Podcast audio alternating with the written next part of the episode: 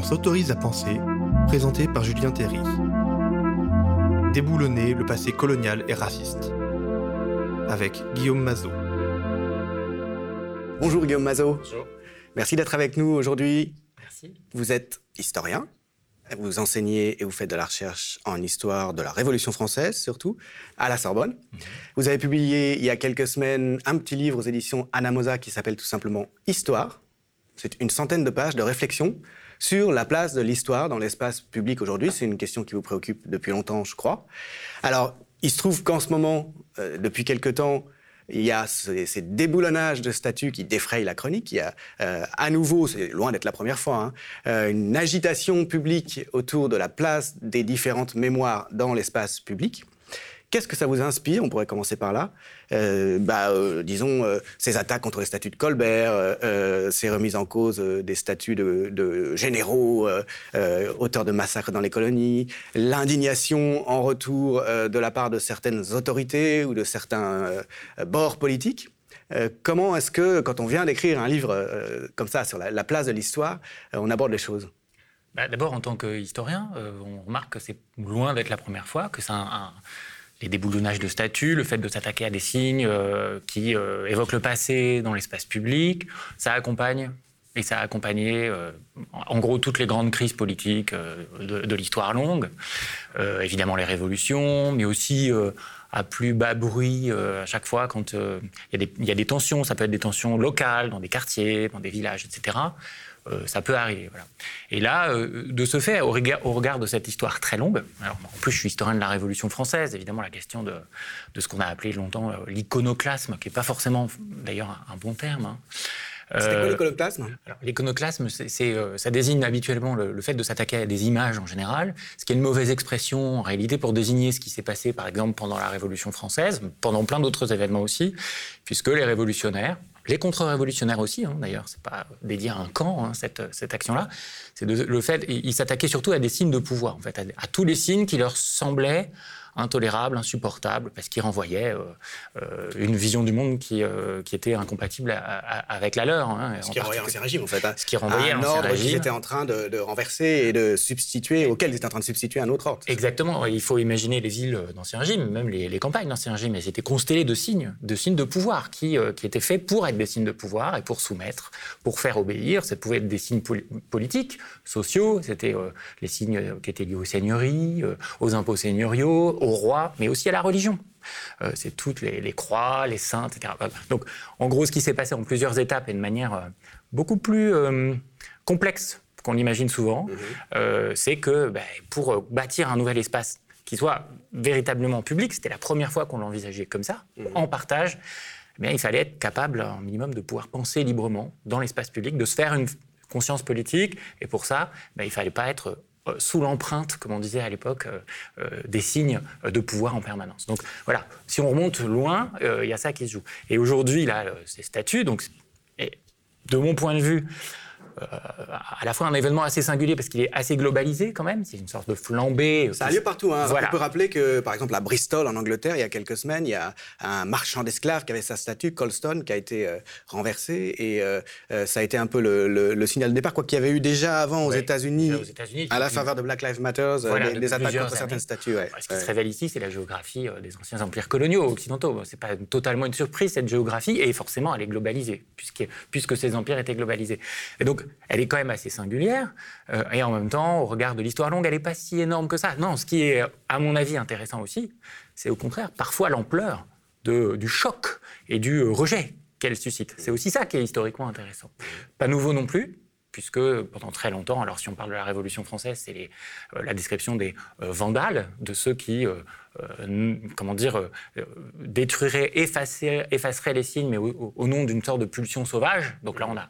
On s'inscrit dans une vision du peuple euh, sauvage, vandale, destructeur, euh, sans aucun sens politique, etc. Le vandalisme révolutionnaire, hein, c'est une grande Ça euh, s'est même thématique. imposé, c'est-à-dire le mot s'est complètement imposé euh, sur le geste, euh, qui est souvent un peu plus compliqué que ça. Ça déprécie systématiquement les tout geste Voilà. qui consiste à euh, s'attaquer aux insignes d'un ordre euh, qu'on veut faire disparaître. C'est ça, et c'est ce mot qui revient en permanence. Donc il est aujourd'hui réemployé, euh, il revient régulièrement pour ça. Puis aussi, ce rejet-là de, de ces bah, de, de, de, de, ce mouvement euh, euh, qui questionne hein, ces, ces, ces, signes politiques que sont les statuts euh, dans l'espace public, il, il, est un peu nouveau aussi. C'est-à-dire qu'il révèle quelque chose aussi de la difficulté à accepter les, certaines violences symboliques aujourd'hui, même si elles sont politiques. On s'accommode de certaines violences qui peuvent être beaucoup plus fortes. Mais les violences symboliques, elles font surréagir, parce que ce ne sont quand même, il faut le rappeler, hein, que euh, des statues euh, brisées et encore marginalement, recouvertes, euh, appropriées, peinturlurées, collées, etc.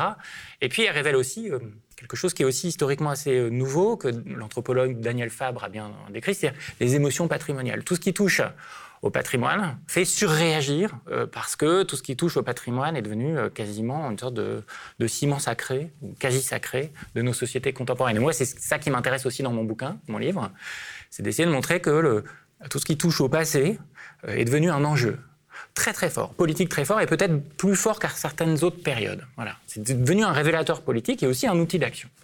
Je trouve que c'est vraiment intéressant de, partir de, la révolution, comme vous êtes très bien placé pour le faire, euh, pour essayer de réfléchir à ce qui se passe aujourd'hui, puisque si la Révolution est un des grands moments, même le moment fondateur, en tout cas pour notre modernité, où l'on détruit un certain nombre de, signes, de statues, euh, les statues des rois à Notre-Dame, par exemple, hein, la galerie des rois, je crois, euh, la basilique de Saint-Denis où les rois sont enterrés, bon, euh, et, plein de, symboles de la domination de l'Église, de l'alliance de l'Église et de l'État aussi dans l'Ancien Régime, c'est parce que, ce qu'on disait tout à l'heure, c'est un moment où les principes même de l'ordre politique changent, ont changé.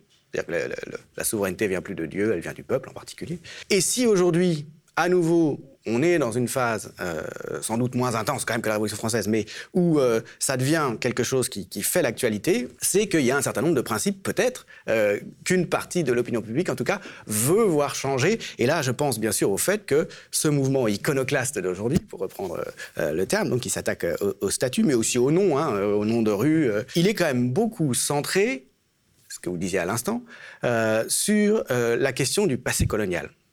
Donc euh, le mouvement post-colonial ou décolonial euh, qui monte, qui monte de plus en plus, hein, euh, qui se confond avec le mouvement antiraciste maintenant, hein, une forme d'antiracisme politique, ce qui n'est pas du tout le cas de l'antiracisme des années 80, oui. le SOS racisme, etc. Il a beaucoup plus de profondeur historique aujourd'hui, ce mouvement, et donc politique, puisqu'il va chercher dans le passé colonial, dans le fait qu'à partir du 19e siècle, l'Europe ait colonisé le monde dans certaines conditions, les racines des discriminations contemporaine, on a le sentiment qu'il en arrive à un, point, ce mouvement, tel euh, euh, qui peut réclamer maintenant euh, de conditionner l'espace public à son tour et d'abord de le purger, finalement, euh, pour utiliser un, mot laid, mais c'est ça, débarrasser cet espace public des signes qui montraient encore la, permanence de cette domination non questionnée du colonialisme.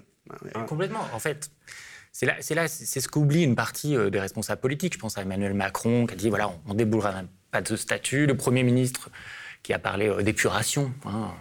Il y a toujours ce fantasme. Disons toute épuration euh, oui, est mauvaise. C'est ça, ce un amalgame ce qui fait, oui, assez, qui fait, assez gênant. Ce qui est un peu inquiétant voilà, comme, comme, euh, comme, comme, idée d'ailleurs. Mais, Mais, aussi une partie, je, voilà, ils exprimaient aussi une partie de la communauté historienne a réagi un peu comme ça en disant attention, il faut pas, il faut évidemment tout garder, il faut pas détruire.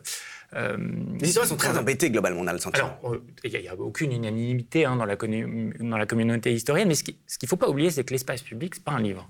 Ce n'est pas un livre d'histoire. Ouais. C'est pas un livre d'histoire, c'est pas une salle de classe non plus. C'est pas de la science. Voilà. Et l'espace public, c'est ce qui reste ou c'est ce qui, euh, c'est ce qui subsiste d'un grand champ de bataille, d'un long champ de bataille dans lesquels les groupes euh, sociaux, politiques, les plus puissants ont, ont réussi à mettre leurs traces. Voilà. Et notre espace public, alors c'est les noms de rue. Moi, j'ai commencé, mon premier travail de maîtrise était sur les noms de rue. Donc ça fait un peu longtemps que ça m'intéresse, ces, choses-là. Euh, les noms de rue, les statuts, mais tout un ensemble de signes. Euh, évidemment, ça tient un discours. Ça, dit quelque chose. Euh, et, le nôtre, il date de quand? Majoritairement, c'est-à-dire de la fin du 19e siècle, du moment de la statuomanie, ce qu'on appelait la statuomanie, c'est-à-dire euh, les hommes de la Troisième République ont voulu républicaniser euh, l'espace, les consciences et les esprits, en se disant que si les passants voyaient tous les jours euh, la célébration de tel ou tel homme, parce que c'est souvent des hommes, des hommes blancs, comment dire, représentant d'une un, forme de consensus, parce que pour élever une statue, il faut quand même être plusieurs à le vouloir, et il faut surtout que des autorités politiques valident, etc., cette empreinte dans l'espace public. Évidemment, ils défendent surtout un certain ordre républicain au mieux, parce qu'évidemment, il y a aussi plein de figures de la monarchie. Donc, Voilà. Et, du coup, une strate antérieure à la, à la statiomanie, je trouve un concept très, très intéressant euh, de, de, la Troisième République, c'est l'Empire. il y a énormément de noms de, de, de maréchaux d'Empire, euh, des gens qui étaient autour de, donc, euh, de, Bonaparte puis Napoléon, enfin à partir du directoire, disons, à partir de, Thermidor hein, et de la phase bourgeoise de la Révolution, puis de la normalisation, il y a toute une série de personnages qui sont encore aujourd'hui présents, et ça montre à quel point euh, l'ordre dominant d'aujourd'hui est encore héritier de cette, cette euh, période. Pardon. En fait, il est héritier de ce qu'on a appelé le roman euh, national, qui s'est construit sous le Second Empire. Et c'est pas non plus un hasard qu'il y a beaucoup de, de noms d'empire. Voilà, sous Mais avec une référence, bien sûr, à Napoléon Ier, très très important. Alors qu'on peut rappeler que Napoléon Ier, en, matière de, de, carnage et de, et de massacre, c'est quand même et de colonialisme, ouais, de l'esclavage ouais, fait.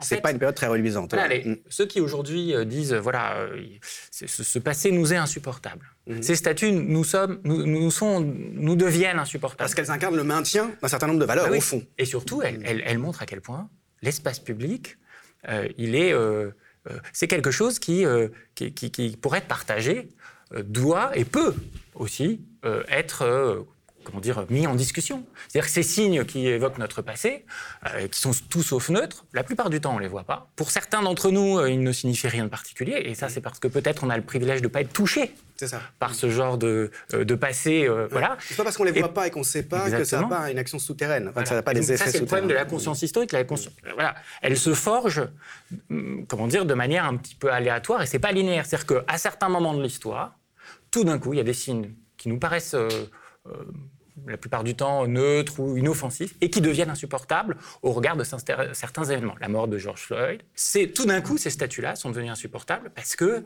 euh, eh bien, euh, c'est comme ça que fonctionnent les temporalités. On vit pas tous dans les mêmes temporalités. Et ça, il faut peut-être savoir le reconnaître et, savoir en discuter pour dire, ben voilà, finalement, ces statuts-là qui signifient pas grand-chose pour nous, qui, puis qui renvoient à notre passé, est-ce qu'elle ne serait pas mieux finalement au musée, mm-hmm. qui parle de les détruire systématiquement peu de gens? Pourquoi pas au musée Pourquoi pas assortir d'explications, etc. Et puis remplacer par d'autres qui peut-être renvoient de manière un petit peu plus juste et équilibrée à notre passé commun. Parlons des historiens précisément. Euh, vous avez un petit peu évoqué leur attitude là, depuis le début du mouvement. Bon, il n'y a pas d'unanimité, hein, ce que vous disiez, je, suis bien placé pour le savoir, euh, puisque je suis, historien aussi. Ceci dit, il y a quand même une gêne qui domine. Et puis, euh, majoritairement, disons, les, historiens qui ont la parole d'habitude, quand même pris des positions euh, euh, qui consistaient à avertir des dangers. Euh, il y en a qui ont parlé de totalitarisme, de risques totalitaires. Il y en a d'autres qui, qui ont parlé, ou c'était parfois les mêmes, d'anachronisme, de, risques d'anachronisme. ça me fait penser à la place que l'histoire a prise dès cette période de la Troisième République, précisément, et qui était évoqué euh, dans votre livre par ailleurs avec euh, Gabriel Monod, euh, avec Charles Seignobos, hein, les grands ancêtres de l'histoire institutionnelle d'aujourd'hui, qui était déjà une fonction pacificatrice en quelque sorte. Pour eux, l'histoire devait avoir une fonction pacificatrice, créer du consensus apaisé. Hein. Euh, et on a le sentiment, quand on lit par exemple la tribune de, Mona Ozouf, euh, euh, Michel Vinocq et quelques autres, qui justement parlaient d'anachronisme, qui, qui déploraient hein, quand même le mouvement actuel, que cette fonction perdure. C'est-à-dire que la fonction des historiens institutionnels, c'est de créer du consensus, euh, c'est de, pacifier l'histoire, et j'allais dire, pour faire un petit peu de provocation peut-être, euh, la pacifier euh, un petit peu comme les généraux coloniaux, au fond, ont pacifié les colonies, c'est-à-dire qu'en fait, derrière ce mot de pacification, il y a une oppression, l'oppression de, ceux qui, ont été les perdants de l'histoire, et qui le sont toujours d'une certaine manière aujourd'hui, puisqu'ils subissent un certain nombre d'effets de racisme en particulier au quotidien, que nous, blancs que nous sommes, nous pouvons éventuellement imaginer si on fait un petit effort, mais que nous ne vivons pas au quotidien. Alors voilà, c'est cette question de l'histoire comme pacification, euh, c'est-à-dire euh, maintien de l'ordre, hein, parce que ça, revient au même, maintien d'un ordre consensuel, sur laquelle j'aurais bien aimé, après avoir lu euh, votre livre, avoir votre votre sentiment, enfin votre position C'est une, ancienne conception de l'histoire, au sens de, elle n'est pas nouvelle.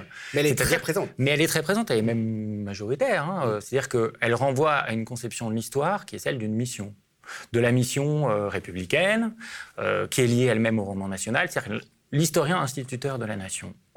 L'historien euh, étant censé apprendre l'histoire et mettre en ordre le passé, et du coup, un peu faire la leçon. En quelque sorte assez contemporain, en expliquant ce que doit être l'histoire, en prenant la parole, parfois même en dehors de son champ de spécialité. C'est une ancienne, c'est une ancienne conception de l'histoire. Là, par exemple, cette tribune-là, bon, elle m'a fait un peu réagir parce que la tribune du Monde, hein, voilà, la tribune du Monde, qui qualifiait d'anachronisme ce genre de contestation des statuts, etc. Mais elle n'est anachronique. Euh, cette volonté de voir disparaître euh, les statuts de l'ordre colonial dans l'espace public que pour ceux euh, qui sont passés à autre chose ou qui n'ont jamais vouloir, voulu regarder cette histoire-là en face. Voilà. cet anachronisme, en fait, il, relève, il, révèle plutôt une forme de déni qui est assez classique, surtout en France, du passé colonial, de la volonté de ne pas regarder ça en face. non, on vit, encore une fois, l'histoire, elle n'est pas linéaire on ne vit pas dans les mêmes temporalités. Parfois, il y a des passés qui ressurgissent. Euh, tout d'un coup, là, c'est le passé colonial qui ressurgit à, euh, comment dire, euh, à des temporalités différentes. Là, il, est, en train de ressurgir. Au contraire, c'est pas du tout anachronique, c'est extrêmement actuel. D'autre part, il y a un refus de voir que l'histoire, elle appartient à tout le monde. C'est-à-dire que ce dont on parle, du point de vue dont ces historiens parlent, c'est-à-dire d'un point de vue académique, euh, comme on dirait aux États-Unis, mais ou universitaire, en France, scientifique, bon, elle n'est qu'une partie. Pas n'importe quels universitaires. C'est vrai. Alors, aussi des universitaires qui ont réussi institutionnellement. on est aussi parcouru par des opinions différentes, par des positions différentes. Mais il n'y a pas que ça. Voilà. Et il y a aussi des historiens qui sont conservateurs et qui expriment une opinion conservatrice en faisant de l'histoire. Bon, mm. ça c'est. On est tous euh, euh, soumis aussi à, ce risque-là quand on fait de l'histoire, ou euh, en tout cas, ça peut être un risque, ça peut être aussi un outil hein, pour, pour, la, voilà, pour faire de la bonne histoire à, condition qu'on réfléchisse dessus. Bon. Mais ce que je veux dire, c'est que, bah, en fait, ces historiens-là, ils oublient aussi que dans la rue, l'histoire qui se fait en dehors des laboratoires, etc., elle ne nous appartient pas. C'est-à-dire que quoi qu'on veuille, elle se fait sans nous, avec nous, et euh, à la limite, euh, plutôt essayer de le faire avec, avec, avec nos contemporains, en tant qu'historiens, plutôt que de dire, de distribuer des bons ou des mauvais points d'histoire. voilà. en réalité, parce que, qu'est-ce qui se passe là, avec ce mouvement sur les statuts comme l'a dit d'ailleurs assez, de manière assez percutante Enzo Traverso, ces gens-là, ils n'effacent pas le passé ceux qui veulent, euh, qui s'attaquent au statut de l'ordre colonial, etc. Ils nous le font voir d'une certaine manière, un peu mieux. Euh, voilà, ils mettent à jour. en fait, ils révèlent quelque chose, mhm. qu'ils euh, nous font prendre conscience une fois de plus que notre espace symbolique, que notre imaginaire commun, etc. Eh bien, il, est lourdement lesté du passé colonial et de certains autres passés qui passent pas. Ça peut être d'autres passés. Hein. Moi, en tant qu'historien de la Révolution française. Euh, je peux vous dire, le, oui, le passé, euh, par exemple, euh, des guerres révolutionnaires, le passé des massacres de la Révolution, il existe. C'est aussi la responsabilité des historiens de, le voir et d'écouter les populations qui disent attention, on nous a oubliés. Attention, on a aussi notre place dans l'espace public. Voilà. Et on sait très bien que si on refuse de voir ça et de faire l'histoire avec ces voies-là. Il y a du retour de refoulé. Euh, oui, il y a un retour de refoulé qui peut nous échapper hein, considérablement. Mhm.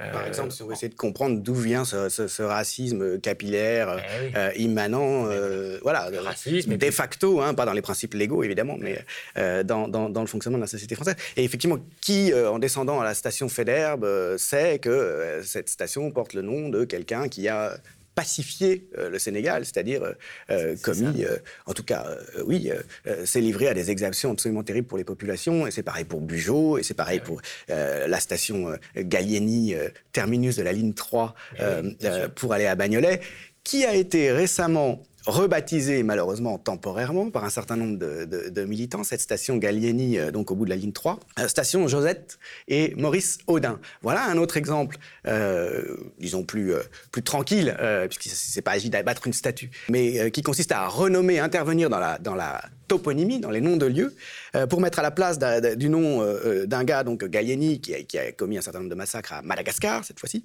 le nom de Maurice et Josette Audin. Maurice Audin ayant été assassiné par les para-français en 1957, parce qu'il avait pris le parti des indépendantistes algériens. Donc voilà, il y, a un autre type de démarche qui, qui qu'on ne peut pas taxer d'anachronisme, en tout cas pas plus que n'importe quelle démarche historique, qui est politique en même temps mais non, euh, il faut même plutôt euh, peut-être s'en féliciter. C'est-à-dire que là, il y a un moment d'histoire qui est en train de se faire, c'est-à-dire où on réexamine un petit peu toutes nos références, nos, les noms de rues, les statuts, etc. Et puis on se demande, on, voilà, on se demande ce qu'elles veulent dire. Il y a une rue Victor Hugo, là, près du studio, là où on, enregistre. Mais il s'agit de quel Victor Hugo? Euh, Celui d'avant 48, le royaliste, ou d'après 48 Bon, la plupart du temps, quand on a baptisé des rues Victor Hugo après sa mort, c'était pour saluer le républicain. Mais en, réalité, c'est vrai que tous les hommes sont complexes. D'ailleurs, les révolutionnaires, euh, à la fin du XVIIIe siècle, avait bien compris le danger. Là, on n'a pas beaucoup débattu de ça à travers ce mouvement récent sur les statuts. Ça, renvoie aussi à notre furieuse manie de célébrer des individus. Évidemment, c'est toujours ambigu, c'est toujours ambivalent. Hein. cette volonté de célébrer les grands hommes. Hein. Alors les, révolutionnaires ont fait le Panthéon, etc. Mais ils étaient en même temps très très méfiants vis-à-vis de la célébration des individus. Ils sortaient de la monarchie absolue, ils savaient très bien ce que ça voulait dire. Et pendant quelques années, ils ont un peu hésité à célébrer des individus. Donc il y a certaines statues qui sont restées le piédestal vide. Alors c'était faute de moyens, ah mais pas seulement. Il y avait aussi toute une réflexion sur la volonté de construire des monuments éphémères. C'est-à-dire plus adaptés, c'est-à-dire qui, alors en bois, euh, je pense aux hôtels de la patrie, aux arts de la liberté, ça renvoyait à une précaution, à une prudence politique qui euh, accompagne euh, une sortie d'un régime. Voilà, c'est ça, compliqué. Pourquoi est-ce qu'on ne pourrait pas s'en inspirer aujourd'hui?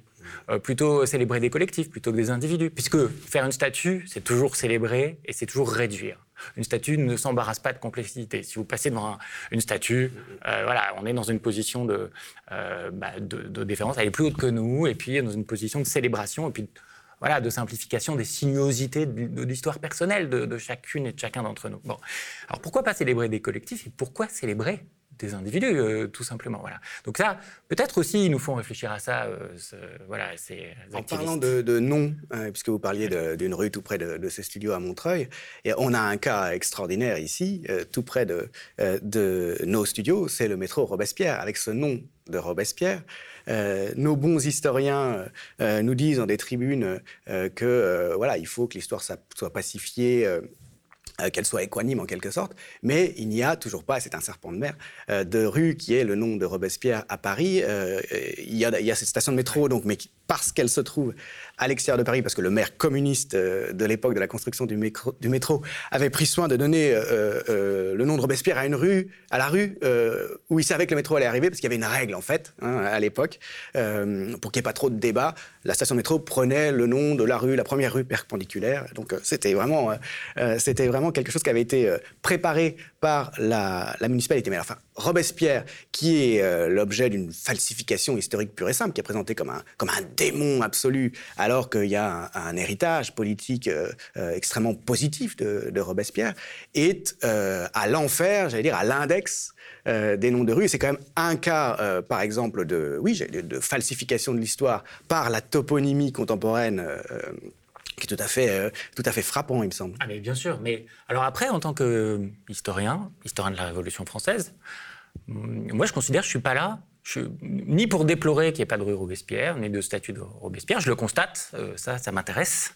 parce que c'est un reflet. on peut aussi en, tirer, euh, analyser cette, cette, absence. Mais ça, on n'est pas forcément obligé de la déplorer, ça, je suis d'accord. Et, c'est vrai que mais, il y a un certain nombre d'historiens les, les françaises qui, qui, souhaiteraient voir euh, qu'il y ait une rue Robespierre, notamment à Paris, il y a des débats hein, depuis longtemps là-dessus.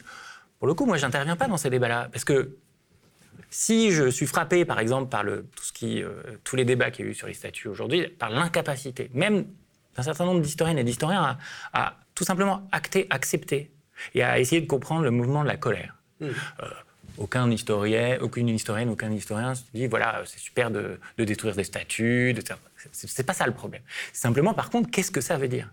Il y a une incompréhension. Et, de quoi cette colère est-elle le nom euh, mm. par rapport à, à, la souffrance qu'elle qu'elle renvoie Est-ce que cette colère-là, est-ce que ces bris de statut sont, sont euh, si euh, insupportables hein, mm. que cela? D'autre part, qu'est-ce qu'il y a après? C'est ça qui est intéressant. Qu'est-ce que ça signifie après, sur l'après, etc. Et, je ne suis pas là non plus, d'ailleurs, pour, pour souhaiter euh, honorer dans l'espace public tel ou tel euh, euh, représentant de la Révolution française, etc. Alors moi, en tant qu'historien de la Révolution française, pour le coup, qui vient justement d'une tradition où on est là beaucoup dans, dans le sillage du roman national, etc., pour défendre la Révolution française, pour la promouvoir.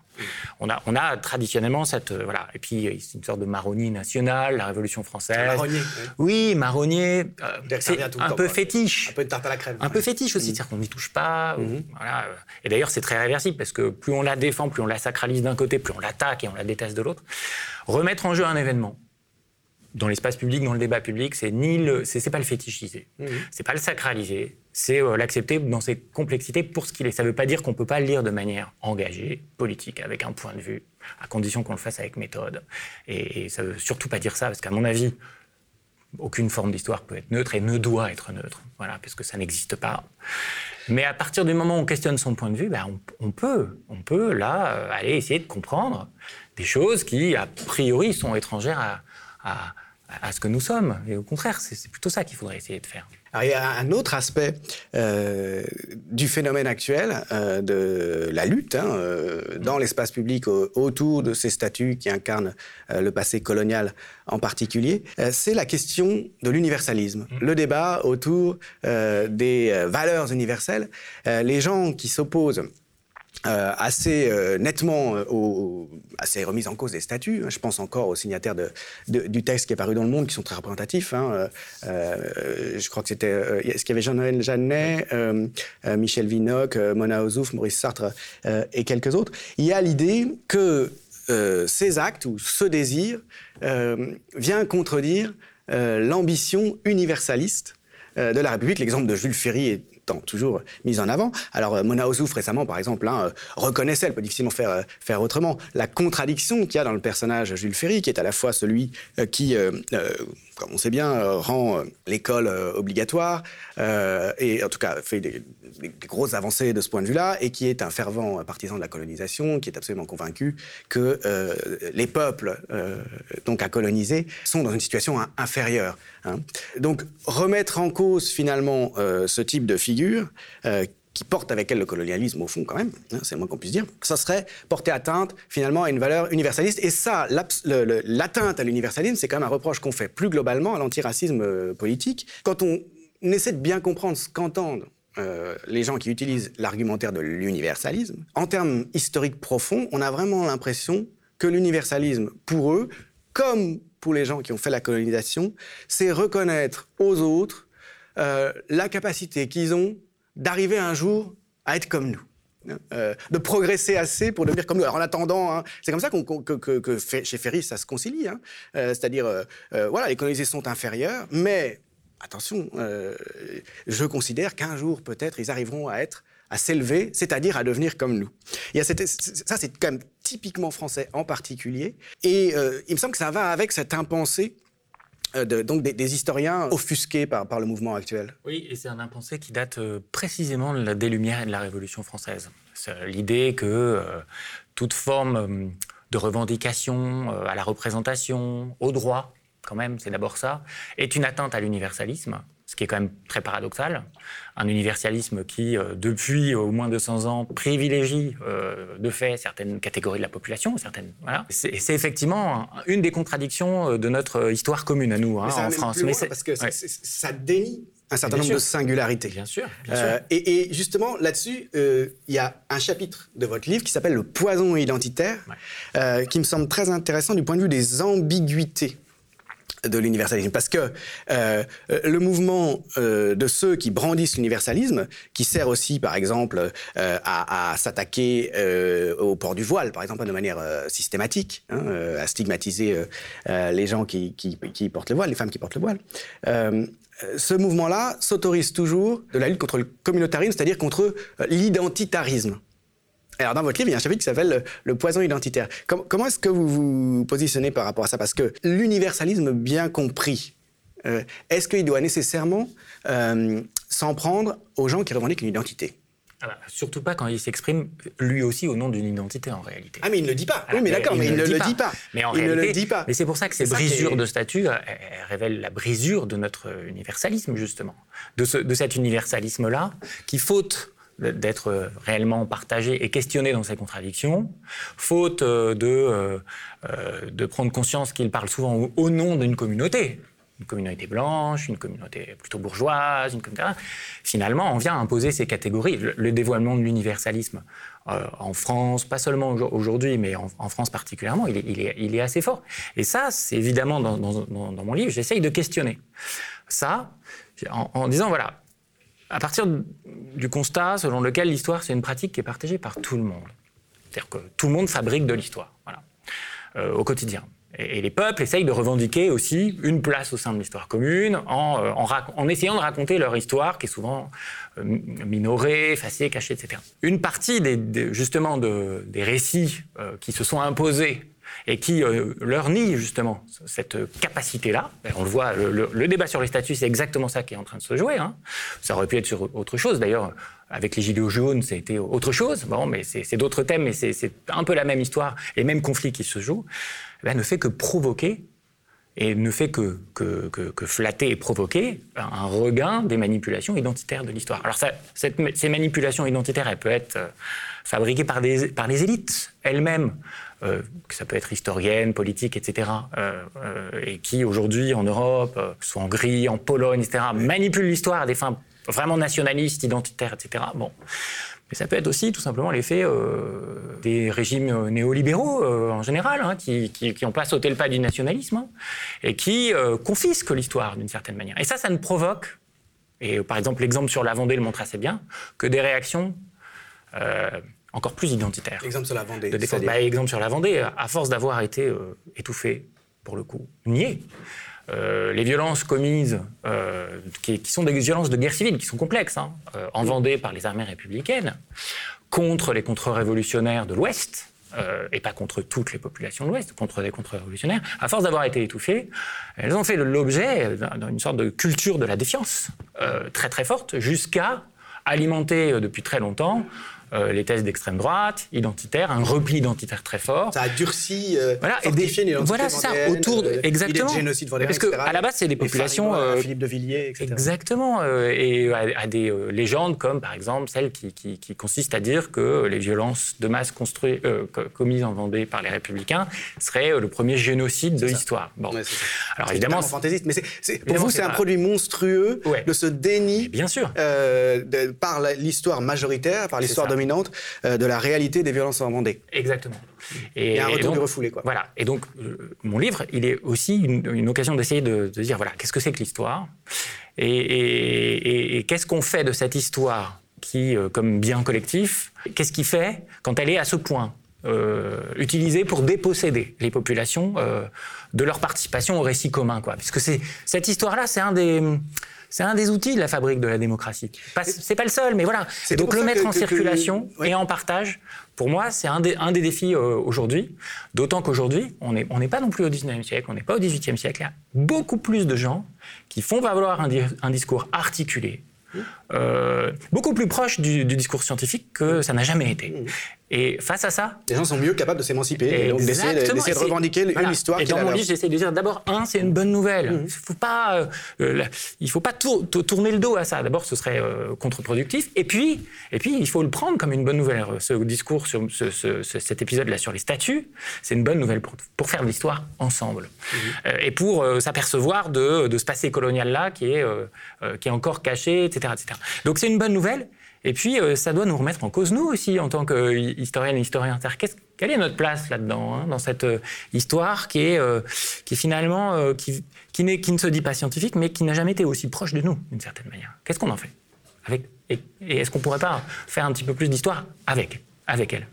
Mais c'est aussi pour ça que la question de, poison identitaire, disons, venait m'interpeller, parce que l'identité, c'est pas seulement le nationalisme. Hein. Et d'ailleurs, l'identité nationale, c'est pas nécessairement seulement quelque chose d'agressif, quelque chose qui considère que les autres sont moins bien, etc. Vous savez ça mieux que moi puisque vous êtes sein de la Révolution française. Et la, Révolution française a pensé la nation comme quelque chose d'ouvert euh, au départ, hein, a refusé euh, euh, de faire la guerre comme principe aux autres peuples. donc voilà, l'identité c'est pas forcément mauvais. C'est là-dessus que j'aurais bien aimé qu'on discute quand même parce que ces gens qui aujourd'hui s'en prennent au statut des colonisateurs ou qui sont emblématiques des massacres coloniaux et de la domination euh, euh, coloniale, et qui le font parce qu'ils ont, dans leur vie quotidienne, toujours des discriminations euh, en France particulièrement pernicieuses parce que nier toujours sous couvert de l'universalisme auquel ils sont confrontés, ils ont le droit aussi d'avoir une identité. On leur remet en face, on leur balance en face ah mais vous n'êtes pas universaliste, ce qui veut dire, comme je le suggérais tout à l'heure, c'est le sentiment que j'ai. Euh, en fait, vous n'êtes pas comme nous. Et tant que vous serez pas comme nous, euh, vous serez dans des identités. alors ça, ça me renvoie quand même à une évolution générale. c'est une petite interprétation personnelle sur laquelle j'aimerais bien avoir votre avis de du paysage chez les historiens français, parce que c'est très français, euh, depuis une quarantaine d'années. C'est-à-dire que euh, les années 80-90 ont été dominées, euh, si on fait ça très schématiquement, chez les historiens professionnels, par l'entreprise éditoriale des lieux de mémoire. de Pierre Nora, qui a fédéré énormément d'historiens absolument remarquables, qui a donné lieu à des productions, plusieurs volumes, un nombreux volumes qui s'appellent Les lieux de mémoire, et ça reprend en fait l'ensemble de la matière historique française sous l'angle de la mémoire, de la manière dont on a transformé en mémoire des éléments qui sont devenus constitutifs de la nation. Euh, le lieu du sacre à Reims, la statue du soldat inconnu, euh, etc. Et derrière le clocher, enfin voilà, le, monument aux morts. Euh, et derrière cette entreprise qui, a vraiment structuré le, le, champ pendant ces périodes-là, il y avait un projet politique qui ne se disait pas, bon, c'est un peu la règle aussi euh, dans les productions historiographiques, mais qui était très dominant à l'époque, qui était euh, celui d'une pacification centriste de la société, une forme d'irénisme. Et derrière, il y avait l'idée, il faut en finir avec la conflictualité politique en France. C'est un vestige de la Révolution française, c'est un ferment de guerre civile. Maintenant, nous devons être au centre, etc. Ça va de pair avec euh, euh, les débats autour de la commémoration euh, du bicentenaire de la Révolution française, où on triomphe hein, finalement les partisans de, ceux qui, font une histoire un peu thermidorienne, disons, hein, qui rejettent 93 et tout ce qui précède Thermidor, à part 89, voilà, du côté du futur totalitarisme. Alors d'un côté, il y a ça, et puis Aujourd'hui, si on se pense sur la situation actuelle, il y a un ouvrage qui a vraiment marqué beaucoup le champ euh, depuis euh, deux, trois ans maintenant, hein, depuis il est sorti juste avant la présidentielle, c'est l'histoire mondiale de la France, qui, comme les lieux de mémoire, alors avec une ambition intellectuelle euh, bien moindre, ça ne s'adresse pas au même public, euh, c'est des textes très courts, mais enfin, ça réunit aussi plus d'une centaine d'historiens derrière une grande idée qu'à mon sens, de plus en plus, on peut identifier à, une idée directrice, disons, du champ, donc sous la direction de, Patrick Boucheron hein, et de, quelques historiens autour de lui. Et cette idée-là, histoire mondiale de la France, c'est, en gros, si on veut faire très simple, hein, de même que les lieux de mémoire, c'était... Euh, il faut, euh, il y a aujourd'hui, disons, euh, une communion, un accord, une pacification dans notre rapport à l'histoire cette idée euh, de, l'histoire de la France mondiale, c'est il faut célébrer le refus de l'identité. Il faut euh, finalement célébrer le désir de non-appartenance, d'une certaine façon.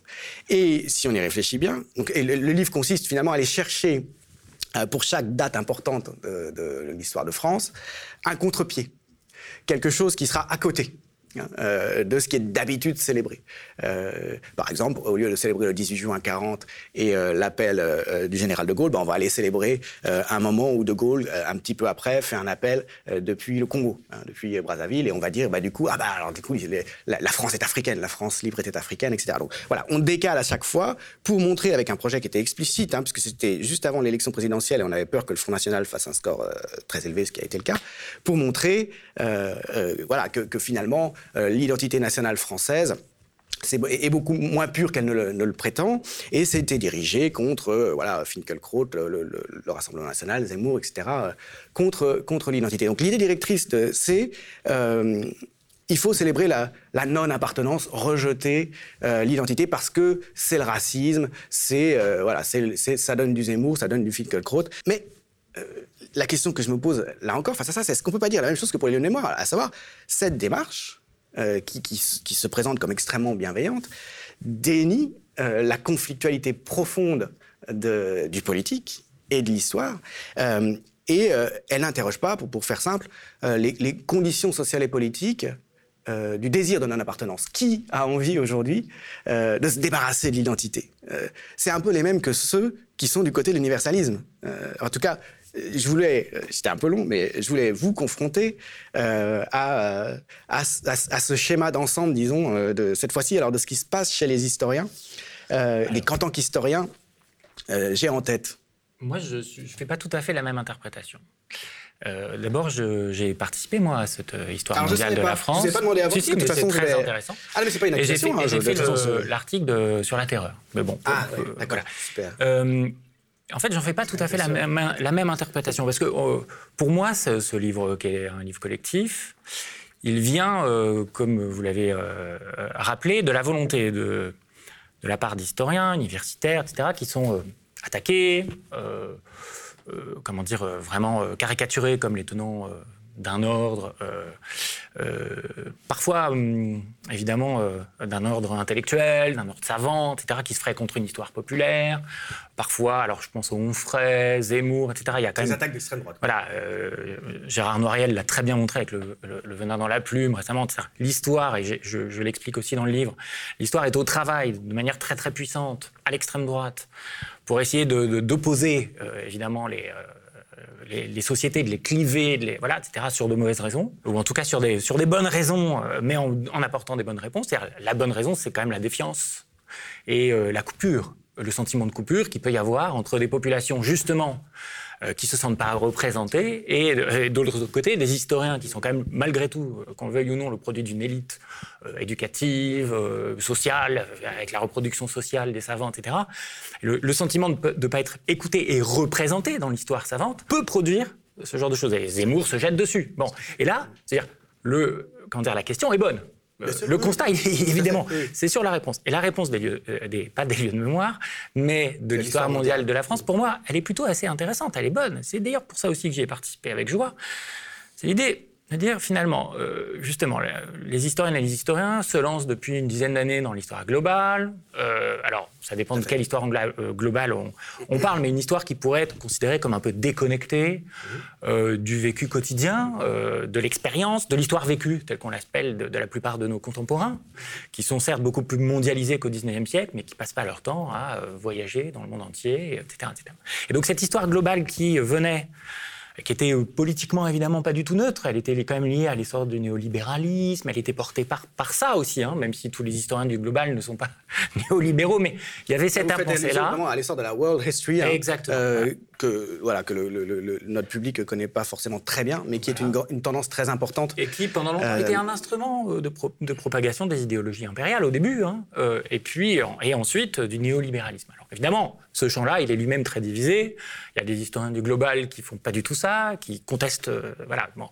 Euh, mais malgré tout, ça a quand même installé l'idée que euh, ben, il y a une histoire qui était devenue un petit peu eh anachronique, je reprendrai le terme de, de la tribune, parce que c'est le même jugement qui est fait mmh. là-dessus. Mmh. C'est-à-dire que c'est pas légitime de, de, de, penser en termes d'histoire nationale et d'identité.